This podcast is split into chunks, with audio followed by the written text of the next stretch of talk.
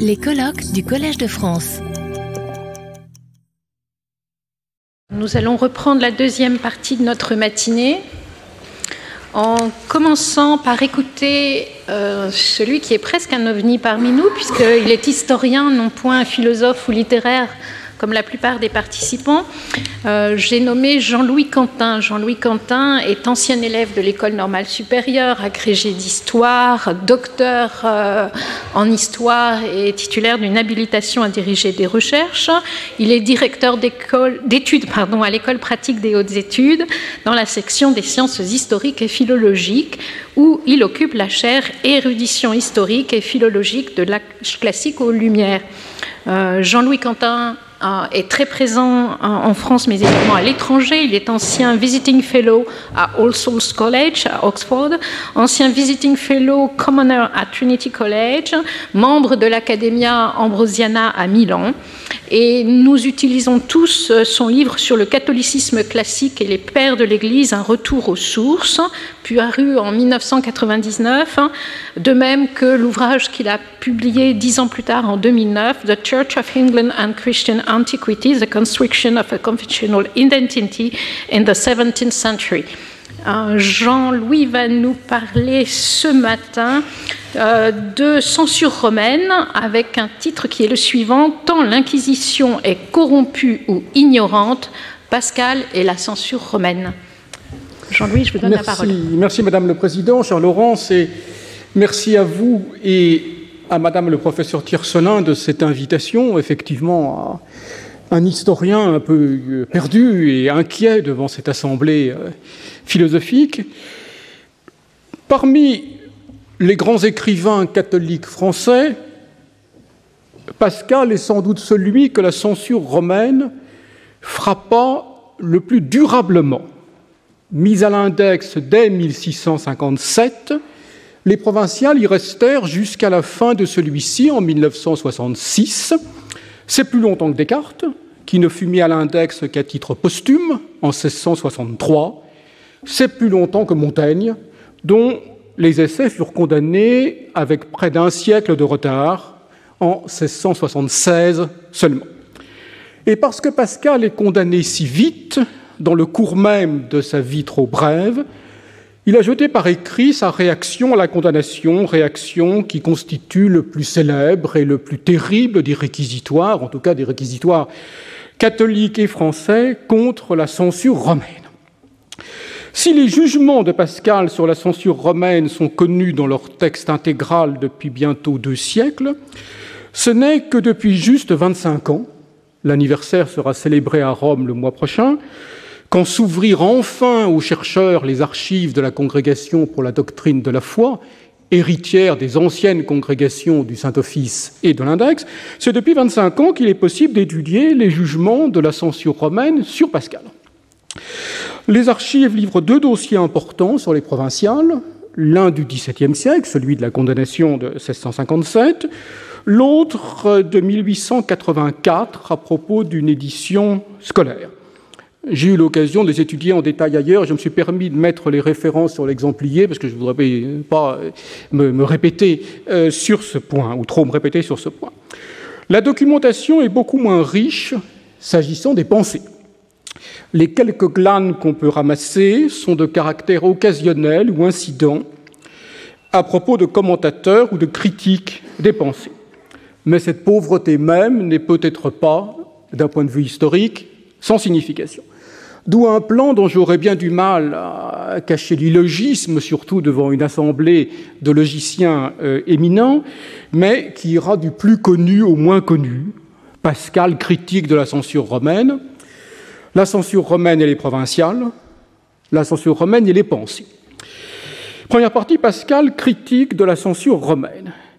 Si l'on en croit les mémoires de Godefroy Herman, ce fut le 18 octobre 1657 que fut connu à Paris le décret de la Congrégation générale de la Sainte Inquisition romaine et universelle, euh, communément appelée Saint-Office, daté du 6 septembre 1657, par lequel le pape Alexandre VII condamnait une longue série de livres, dont les provinciales, donc décret du 6 septembre qui est affiché à Rome le 15 aux endroits habituels, en particulier sur les portes de la basilique Saint-Pierre.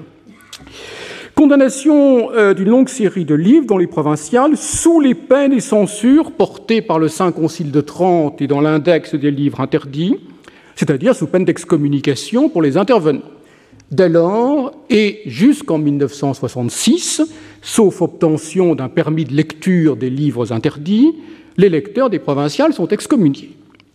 Les notes de Pascal, en réaction à cette condamnation, sont conservées dans le fragment La Fuma 916, Cellier 746, l'Inquisition, donc le Saint-Office et la Société, la Compagnie de Jésus, les deux fléaux de la vérité, si mes lettres sont condamnées à Rome, ce que j'y condamne est condamné dans le ciel.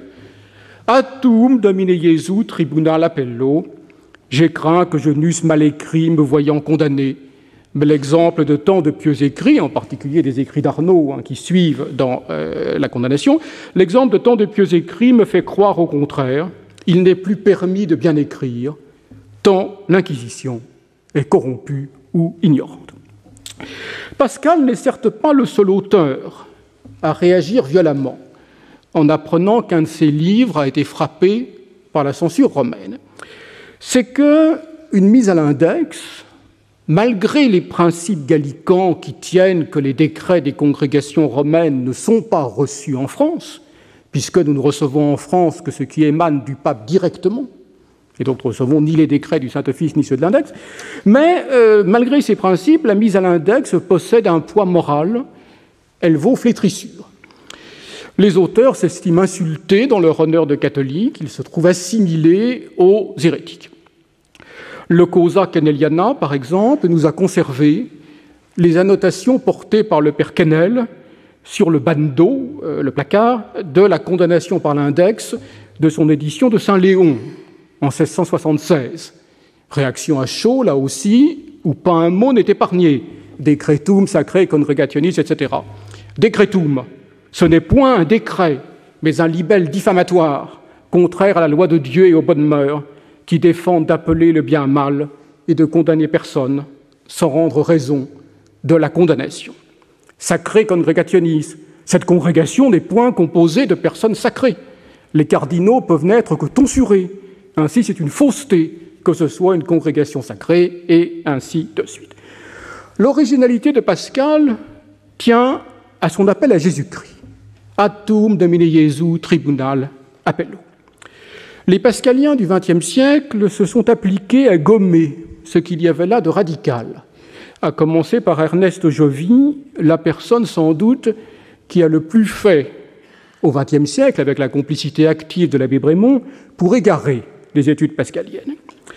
Cet atum domine Jesu tribunal appello, absent des éditions des pensées des XVIIe et XVIIIe siècles, on y reviendra, avait été mis au jour pour la première fois par Victor Cousin. Les commentateurs catholiques du XIXe siècle, à une époque où tout le monde s'accordait à considérer que Pascal était mort dans la révolte contre Rome, dénonçaient cette phrase comme un cri de rébellion.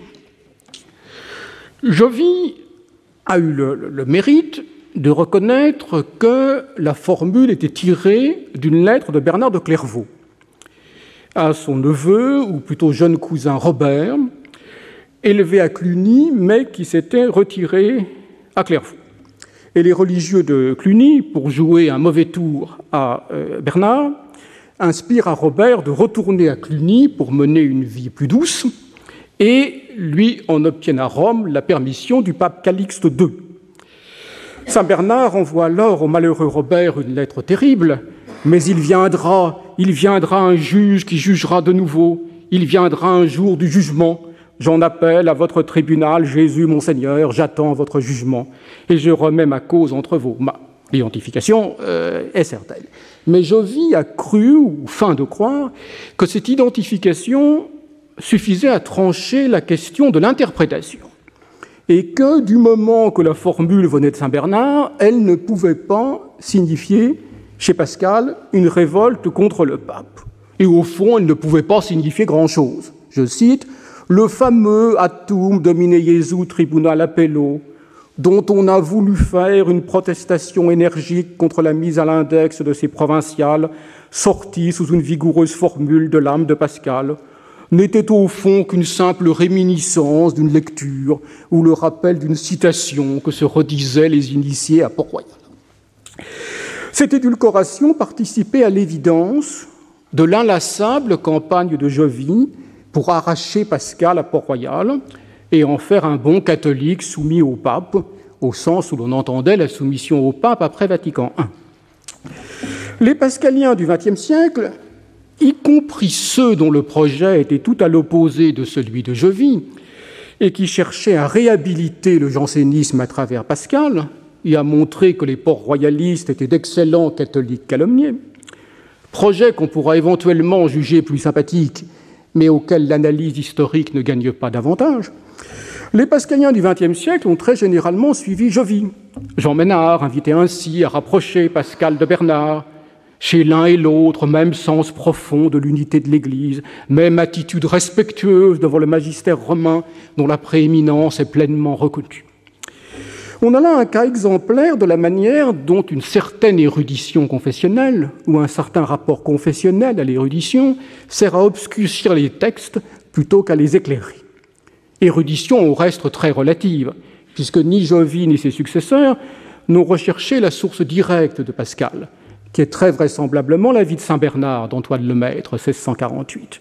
Non seulement Lemaître donne la formule latine, mais il opère le premier le déplacement décisif qui modifie le sens du texte de l'eschatologique à l'ecclésiologique.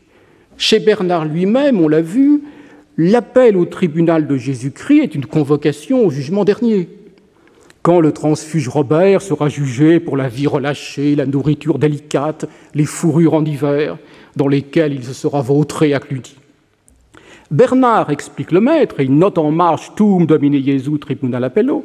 Bernard, on appela du pape au tribunal de Jésus-Christ, c'est-à-dire de l'homme à Dieu et du vicaire au prince et au maître.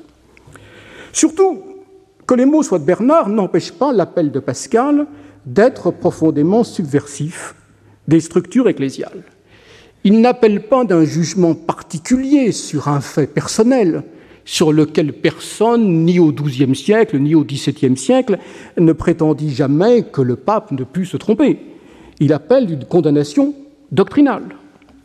Et négligeant le traditionnel recours gallican, à savoir l'appel du pape au futur concile général, qui est l'appel naturel pour un gallican, Pascal va directement à Jésus-Christ. Ce qu'évoque ce geste, et comme cet accent, c'est un appel à Jésus-Christ bien plus fameux que celui de Bernard, c'est celui de Jean Hus, condamné par le pape et en appelant à Jésus-Christ.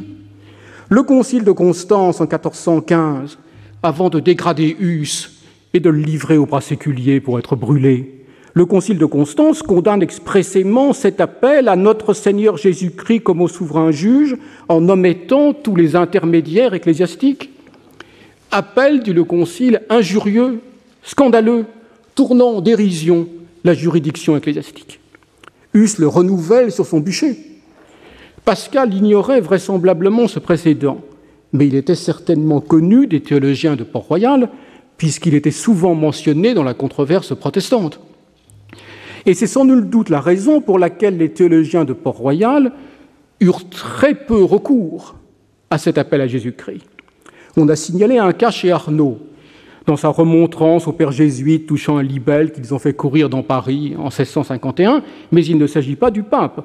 Arnaud se plaint de l'impunité dont jouissent les jésuites pour répandre leur libelle diffamatoire, de telle sorte qu'il ne reste plus, je cite, aux amateurs de la tradition des saints-pères, comme autrefois à Saint-Bernard contre des religieux de son temps, d'autres tribunaux que celui de Jésus-Christ, à qui il puisse appeler de tant d'injures. Mais le sens, vous le voyez, n'est pas du tout le même.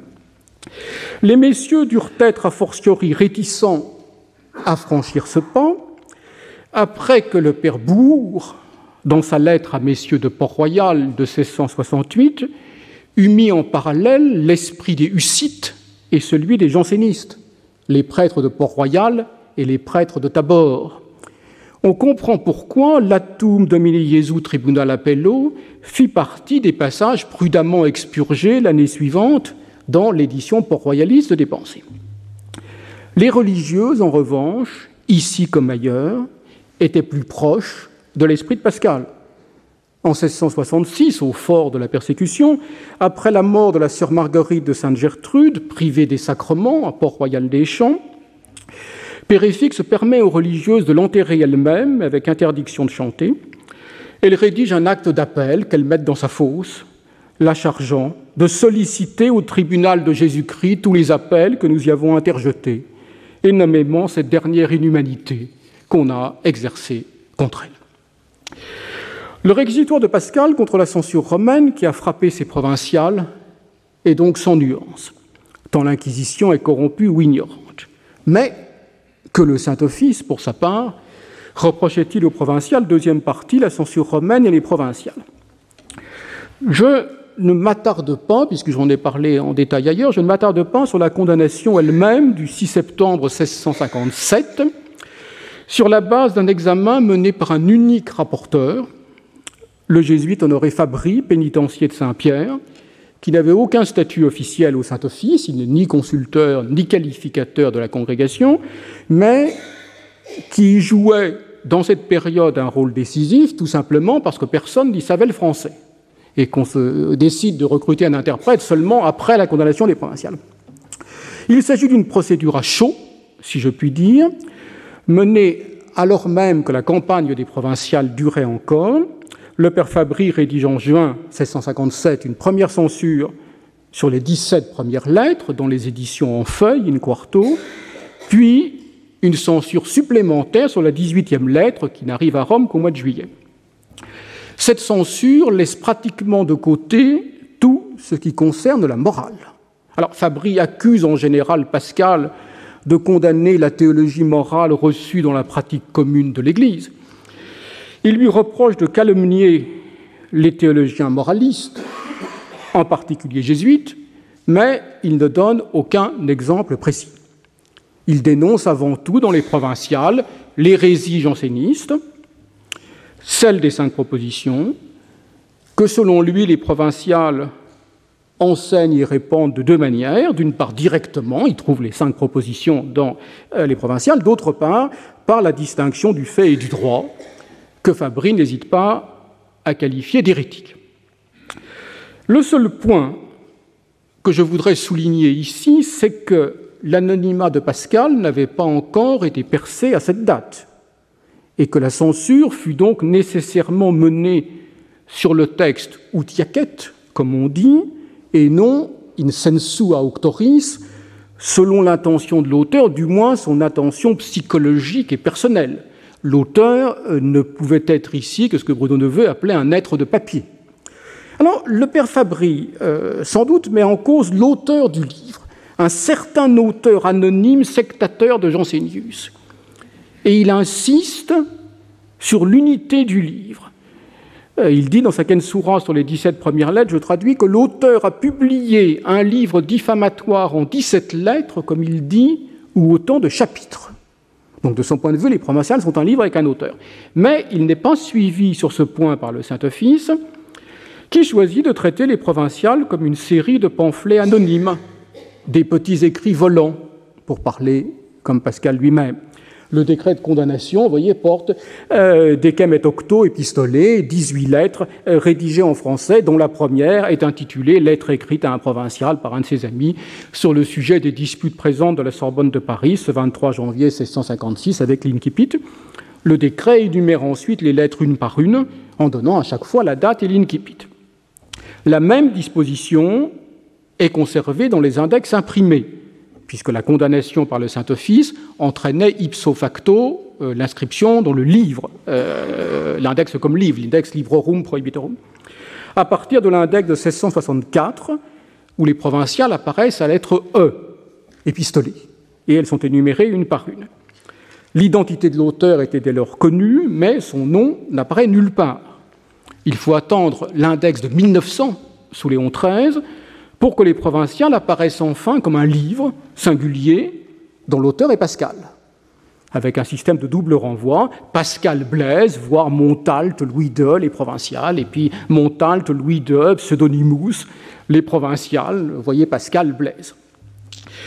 De cette condamnation des provinciales, Rome n'a, si j'ose dire, jamais démordu une hostilité persistante à Pascal, comme auteur des provinciales, se marque dans bien des censures tout au long du XIXe siècle. Alors, je prends deux exemples. Le premier, euh, donc, c'est le texte 1 sur l'exemplier, exemple euh, que je dois à une étude posthume, à la fois très drôle mais très éclairante, de euh, Bruno Neveu, Les mésaventures d'un ouvrage à l'usage de la jeunesse, le dictionnaire de Bouillet et l'index romain. Marie-Nicolas Bouillet, figure de l'Université française, ancienne élève de Victor Cousin à l'École normale supérieure, a publié au, milieu du XIXe siècle des dictionnaires qui ont eu un énorme succès scolaire. En particulier, ce sont des morceaux de choix dans les distributions des prix. Les lecteurs de la comtesse de Ségur se souviendront de la distribution des prix dans la fortune de Gaspard. Et euh, il publie euh, en 1842 un dictionnaire universel d'histoire et de géographie. À partir de 1850, une campagne intransigeante euh, lancée par l'univers de Louis Veuillot le prend pour cible. Il est clair qu'à travers lui, on vise l'Université de France et on vise l'archevêque de Paris, euh, l'archevêque Cibourg, qui a donné son approbation euh, à l'ouvrage. On dénonce au père de famille cet ouvrage comme voulant corrompre vos jeunes enfants. L'ouvrage est longuement examiné à Rome et il est mis à l'index en 1852 notamment parce qu'on lui reproche d'avoir parlé avec trop d'indulgence des jansénistes et des gallicans, et de ne pas mentionner la mise à l'index des œuvres citées.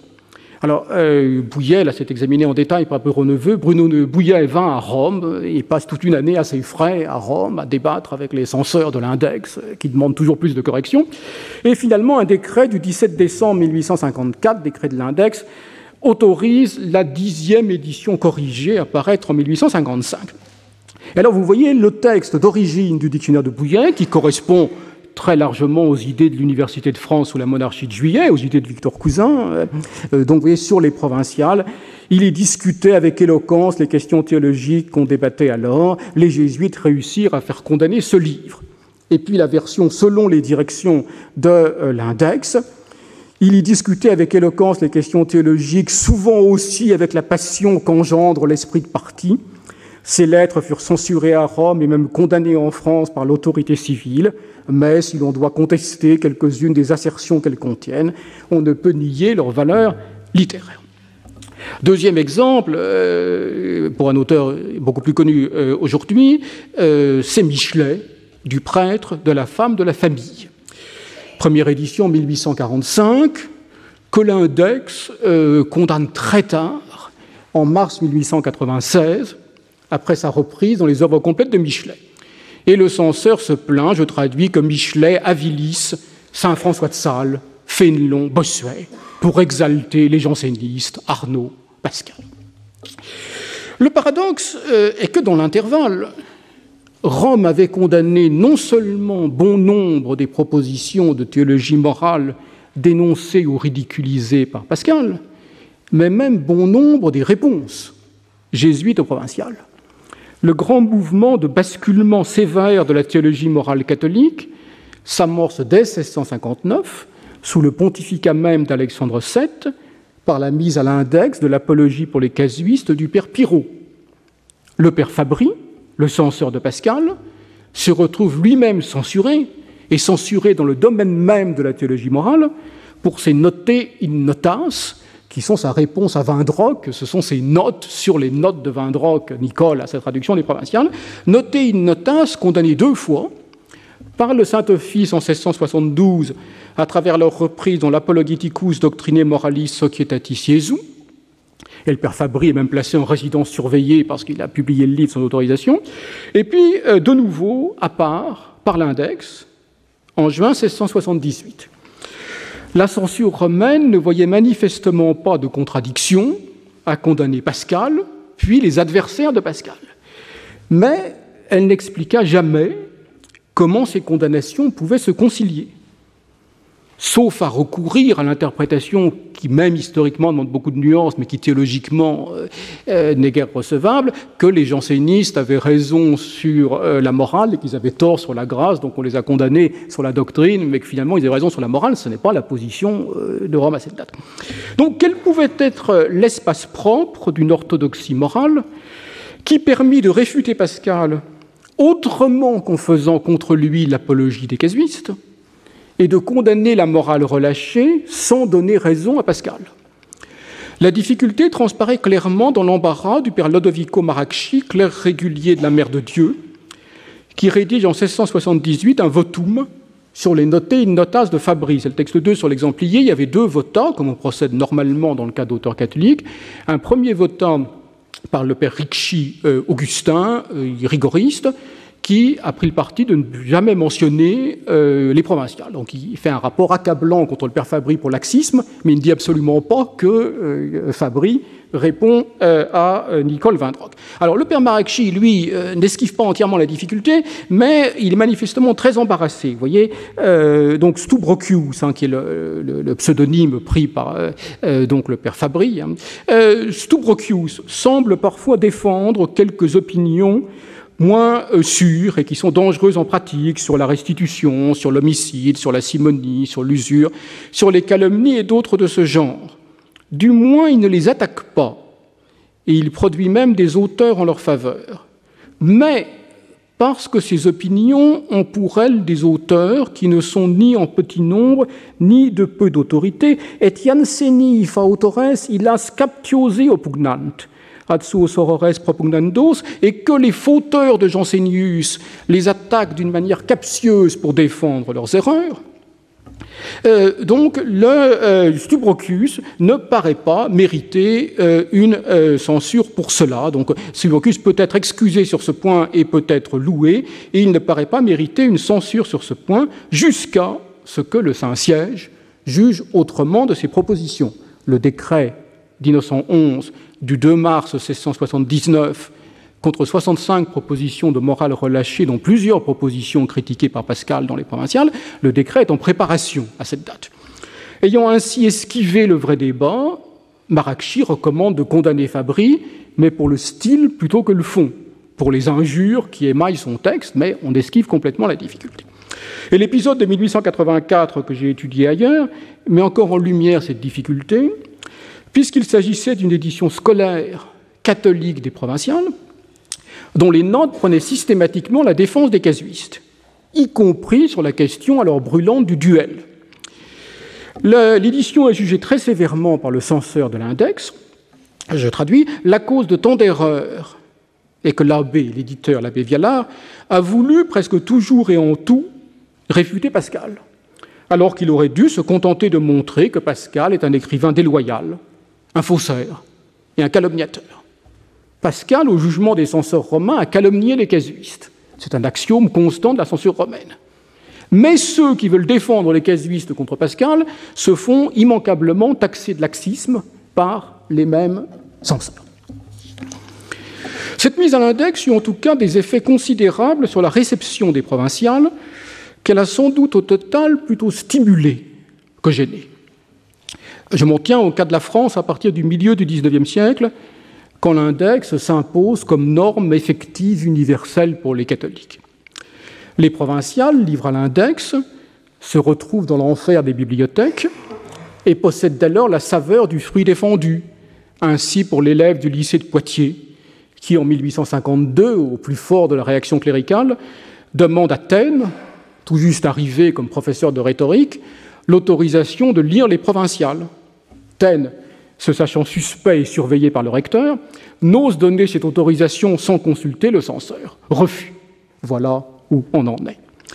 Il n'est pas téméraire de soupçonner que cette mise à l'index fut, pour les ministères anticléricaux de la Troisième République, une incitation supplémentaire à mettre l'ouvrage au programme des examens, programme du baccalauréat et surtout du brevet supérieur, que l'usage avait transformé en diplôme de fin d'études pour les jeunes filles sachant bien qu'ils allaient ainsi plonger l'enseignement catholique dans un grand embarras.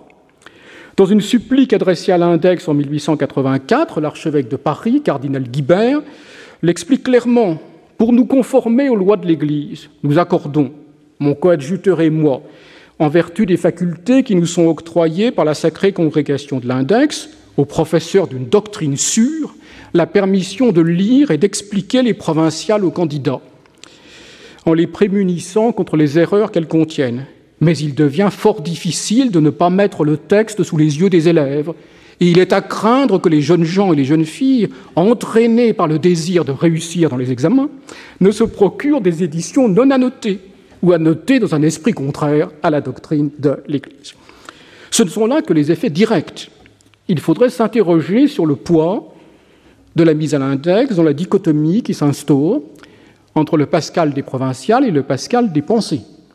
Fût-ce hasard si, au XXe siècle, l'effacement progressif du Pascal des provinciales au profit du Pascal des pensées alla de pair avec la mainmise croissante des commentateurs catholiques sur l'interprétation de Pascal. Les pensées aussi bien ne furent jamais condamnées ni même soumises à véritable examen par la censure romaine. Donc, troisième point, la censure romaine et les pensées. Les pensées ne sont jamais condamnées, on saurait s'en étonner s'agissant de la première édition. Compte tenu du contexte, de la paix de l'Église, où les port-royalistes sont euh, euh, provisoirement donc réconciliés avec Rome, et surtout compte tenu de l'expurgation préalable menée par le comité éditorial. Le fragment La Fuma 916, s'il n'avait pas été écarté, aurait certainement suffi a entraîné une condamnation. Le plus sûr moyen au XVIIe siècle d'être frappé par la censure romaine, c'est de critiquer la censure romaine. Les rapports ne le négligent jamais. Le père Fabry, dans sa Kensura des provinciales, n'avait ainsi pas manqué d'épingler le passage de la 18e lettre sur la sentence de 1633 contre Galilée. Ce fut aussi en vain que vous obtîntes contre Galilée ce décret de Rome qui condamnait son opinion touchant le mouvement de la terre. Il fait peu de cas, dénonce le père Fabry, du décret rendu contre l'opinion de Galilée touchant le mouvement de la Terre. Mais la restauration progressive du vrai texte de Pascal paraît avoir laissé la censure romaine indifférente. Le fragment La Fuma 916 est remis au jour en deux temps, d'abord par Condorcet et Bossu en 1776-1779, puis par Cousin et Faugère en 1842-1844. Les mêmes éditeurs remettent aussi au premier plan la question du scepticisme de Pascal, dont il était question hier. Et sans doute est-ce sur cette question du scepticisme et euh, de sa compatibilité avec l'orthodoxie catholique qu'il serait le plus intéressant d'avoir les commentaires des romains. Mais tout se passe comme si le Saint-Office et l'index s'étaient refusés à rentrer dans ce débat et s'était délibérément tenu aux marges des pensées. L'édition genevoise de 1778, c'est-à-dire l'édition de Condorcet de 1776 avec les notes additionnelles de Voltaire, à la dernière attaque euh, de Voltaire contre Pascal, cette édition de 1778 fut condamnée par la congrégation de l'Index le 18 septembre 1789.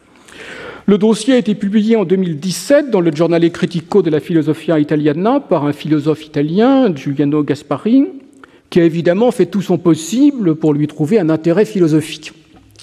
À croire, je traduis, affronter le Voltaire critique de Pascal impliquait de la part des censeurs la nécessité de se mouvoir en même temps sur plusieurs plans, frapper avant toute chose l'impiété de Voltaire, frapper ensuite le scepticisme pascalien mis en lumière par le choix des fragments publiés par Condorcet et soulignés par les notes de Voltaire, défendre enfin en Pascal l'apologiste du christianisme. Alors, c'est là ce que les censeurs, du point de vue d'un pascalien d'aujourd'hui, auraient sans doute dû faire. Ce n'est absolument pas ce qu'ils firent.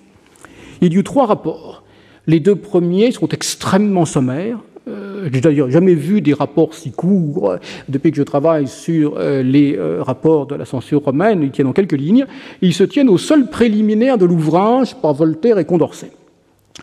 Alors, selon M. Gaspari, l'un des censeurs aurait observé qu'il n'est pas légitime de dresser un long éloge de Pascal, parce qu'on pourrait en déduire qu'il est légitime de louer les hérétiques. Mais il s'agit d'une erreur d'interprétation. Voyez le texte 3 euh, sur l'exemplier. Le censeur vise en réalité euh, un passage très précis de l'éloge de Pascal par Condorcet, où Condorcet écrit L'auteur des provinciales fut accusé d'hérésie, d'impiété, de sédition. Il était peut-être hérétique, mais il n'était ni impie ni séditieux. Et c'est évidemment à propos de cette opposition qu'on fait entre hérétique et euh, impie que le censeur euh, écrit, euh, c'est un censeur de Jean, Jean, Ponsard, qui est de la principauté de Liège, Excelogio, etc., de l'éloge qui est longuement développé à la louange de Pascal. Il suit indirectement que les hérétiques ne peuvent être qualifiés d'impies. Ce n'est pas du tout un jugement qui traiterait Pascal lui-même d'hérétique. Le troisième censeur, le père Benedetto Bartoloni Silvestrin, euh, travailla un peu plus, fit l'effort d'aller au-delà des préliminaires et de lire toute l'édition. Il paraît en outre avoir eu une certaine familiarité avec Pascal. Les quelques mentions qu'il fait de Pascal lui-même, et pas seulement de ses annotateurs, n'en restent pas moins très superficielles. Sur le scepticisme, voyez l'exemplier, euh, dans l'article 5 des Pensées de Pascal, que la raison ne nous donne aucune connaissance démonstrative de l'existence de Dieu ni de la morale, Condorcet avait rassemblé plusieurs fragments sur la justice, tirés de la Fuma 60, plaisante justice qu'une rivière borne, vérité au-deçà des Pyrénées, erreur au-delà. Il y a sans doute des lois naturelles, mais cette belle raison corrompue a tout corrompu, etc. Et Condorcet commente en note On ne manquera pas d'accuser l'éditeur qui a rassemblé ces pensées éparses d'être un athée, ennemi de toute morale. Mais je prie les auteurs de cette objection de considérer que ces pensées sont de Pascal, et non pas de moi, qui les ai écrites en toutes lettres, que si elles sont d'un athée, c'est Pascal qui était athée, et non pas moi, qu'enfin, puisque Pascal est mort, ce serait peine perdue que de le calomnier. Alors le père Bartholoni relève cette note en durcissant du reste ce qu'avait écrit euh, Condorcet. Le même auteur, hein, l'auteur de, de l'éloge, Condorcet, le même auteur ne craint pas dans sa note de qualifier Pascal d'athée et d'ennemi de toute morale mais il ne fait aucun commentaire sur le texte de Pascal. Il se borne à protester, concède Pascal, qu'il était un homme attaché à la religion catholique, et ses ouvrages en sont une preuve convaincante. Le seul passage où le père Bartholoni porte clairement et nettement un double jugement sur Pascal et sur Voltaire concerne la réaction de Pascal à la condamnation des provinciales, c'est-à-dire l'autorité de la censure romaine. Condorcet a publié pour la première fois, non l'Atum, qui encore une fois n'est publié que par Cousin, mais il a publié le fragment Si mes lettres sont condamnées à Rome, ce que j'y condamne est condamné dans le ciel. Voltaire note ironiquement Hélas, le ciel, composé d'étoiles et de planètes, dont notre globe est une partie imperceptible, ne s'est jamais mêlé des querelles d'Arnaud avec la Sorbonne et de Jansénius avec Molida. Le père Bartholoni cite le texte et la note et commente le sentiment de Pascal montre qu'il ne se résignait pas à la condamnation faite à Rome de ses lettres provinciales. Il semble en outre qu'il s'arroge la souveraine puissance qui réside dans la véritable Église de Jésus-Christ, dont les jugements sont confirmés dans le ciel. La note, quant à elle, la note de Voltaire, est antichrétienne, puisqu'on en déduit que les paroles de Jésus-Christ, tout ce que tu liras sur la terre, etc., à Matthieu 16, 19, ne sont pas vraies. Cette observation aurait en principe pu justifier une condamnation, au moins de toutes les éditions des pensées où figuraient les nouveaux fragments. Le décret de l'index se limite pourtant strictement à la seule édition examinée, Pensée de Pascal avec les notes de M. de Voltaire, Thomas et 2, Genève, 1778. Là encore, il faut attendre l'index de 1900 pour qu'il y ait un renvoi à l'auteur Pascal. Les éditions antérieures ne font aucun lien avec Pascal, en dehors de la simple mention du nom de Pascal dans le titre du livre. La grande censure de Victor Cousin de 1859 appelle les mêmes commentaires. Elle inclut deux pages sur le Pascal de Cousin dans l'édition de 1849, réédition très légèrement retouchée du livre de 1843 des pensées de Pascal, rapport à l'Académie française. Le censeur, le père Carlo Vercellone Barnabite, ne s'intéresse absolument pas à Pascal, avec lequel rien ne suggère qu'il soit familier. Alors Cousin explique que l'apologie de Pascal aurait convenu à un siècle malade, comme le 19e, vous savez, le passage bien connu, elle aurait pu attirer Byron converti. Mais les esprits saints et réglés du XVIIe siècle n'auraient su que faire d'un semblable ouvrage. Pour eux, la religion était le couronnement de la philosophie, la foi le développement le plus légitime de la raison vivifiée et éclairée par le sentiment. Le scepticisme de Pascal leur eût été un scandale plutôt qu'une leçon. Aujourd'hui même, les pensées sont peut-être plus dangereuses qu'utiles. Elles répandent l'aversion de la philosophie bien plus que le goût de la religion, etc. Le censeur, voyez le, numéro 4 sur l'exemplier, ne fait aucun commentaire sur cette interprétation de Pascal ou sur les textes qui l'ont suscité. Il accuse Cousin d'avoir attribué aux esprits saints et réglés du XVIIe siècle sa propre opinion de l'identité substantielle de l'objet interne sur lequel porte la philosophie et la religion, opinion qu'il inculque souvent, plus ou moins ouvertement, dans ses ouvrages philosophiques. Il reproche en outre à Cousin d'avoir déclaré orthodoxe une série de fragments sur l'autorité du pape qu'il publiait pour la première fois. Alors Cousin parlait plus précisément de pensées aussi hardies qu'orthodoxes qui rattachent Pascal et Port-Royal d'une part à Gerson et au grand docteur des conciles de Constance et de Bâle, de l'autre à Bossuet et à la Déclaration des droits de l'Église gallicane. Ce sont les fragments euh, La Fuma 726, Dieu ne fait point de miracle dans la conduite ordinaire de son Église, ce serait un étrange si l'infaillibilité était dans un, la FUMA 708, les rois disposent de leur empire, mais les papes ne peuvent disposer du leur, et surtout la FUMA 677, le pape est et craint les savants qui ne lui sont pas soumis par vœu. Ces fragments, dit le père Verchelonnet, sont très insolents. Insolents n'est évidemment pas une note théologique. Et le censeur ne suggère nulle part que Pascal lui-même et pas seulement cousin, lequel fut du reste finalement épargné pour des raisons d'ordre politique sur intervention directe de Pie lui-même, le censeur ne suggère nulle part que Pascal euh, pourrait être digne d'une condamnation ou à tout le moins mériterait d'être examiné euh, d'un peu plus près. Je conclus. Jean Orsibal, mort trop tôt pour voir l'ouverture des archives du Saint-Office, avait écrit en 1968 qu'elle bouleverserait l'historiographie de la pensée catholique. Dans le cas de Pascal, il faut bien dire que le bilan est plus modeste. On aurait pu espérer que les dossiers du Saint-Office et de l'Index permettraient de mieux situer Pascal par rapport à l'orthodoxie catholique romaine de son temps et des époques ultérieures, jusqu'à la fin du XIXe siècle. Quelle était précisément la part de Pascal qu'approuvait la papauté, quelle était celle euh, qu'elle rejetait? Pascal, du point de vue romain, était-il un auteur pleinement catholique?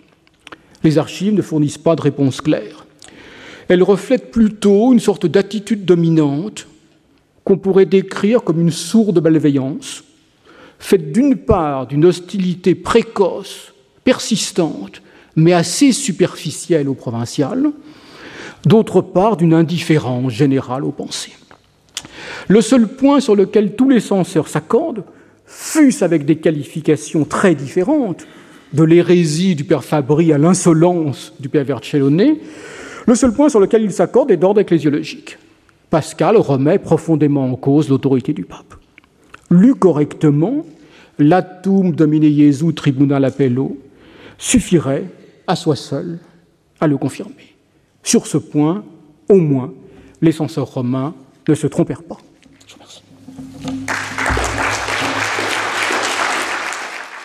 Retrouvez tous les contenus du Collège de France sur www.colège-2-france.fr.